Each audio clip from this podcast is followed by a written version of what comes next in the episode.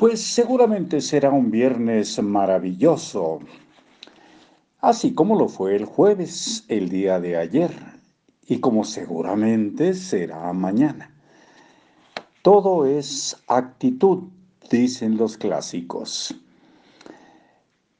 Dice Maricondo en su texto La magia del orden, algo más, aquí en Libros para Oír y Vivir. A mi padre le gustaba acumular calcetines. Cada vez que iba al supermercado compraba calcetines grises o negros para usarlos con sus trajes y los guardaba en el cajón, todavía envueltos. Los suéteres grises eran otra cosa que le gustaba tener a mano y a menudo me los encontraba en el fondo del armario en sus fundas de plástico. Siempre sentía un poco de lástima por esa ropa. Creía que ese hábito era exclusivo de mi padre. Pero cuando empecé a visitar casas de clientes me di cuenta de que hay mucha gente como él. Las colecciones suelen tener suelen, perdón, suelen consistir en algo que el cliente usa con regularidad. Y lo más común son los calcetines, ropa interior y medias.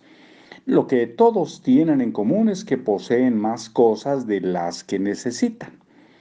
Me quedé muy sorprendida al descubrir que compran más de un mismo producto antes de estrenar el anterior. Quizá el envoltorio original entorpece el sentido de propiedad de la persona. Por ejemplo, el número récord de medias descubiertas en casa de una cliente fue de 82 pares. Todas empaquetadas, empaquetadas llenaban una caja de plástico. Claro que cuando compras algo lo más fácil es guardarlo en el cajón tal como viene. Y quizá haya algo de placentero en quitarle el envoltorio cuando lo estrenas.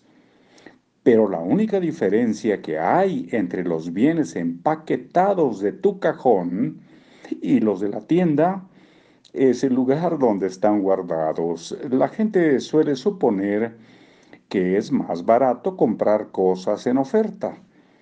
Pero yo creo que es todo lo contrario.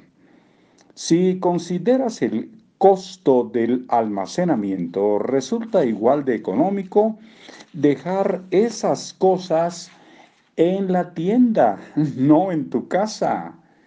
Además, si las compras y usas conforme las necesitas, estarán más nuevas y en mejores condiciones.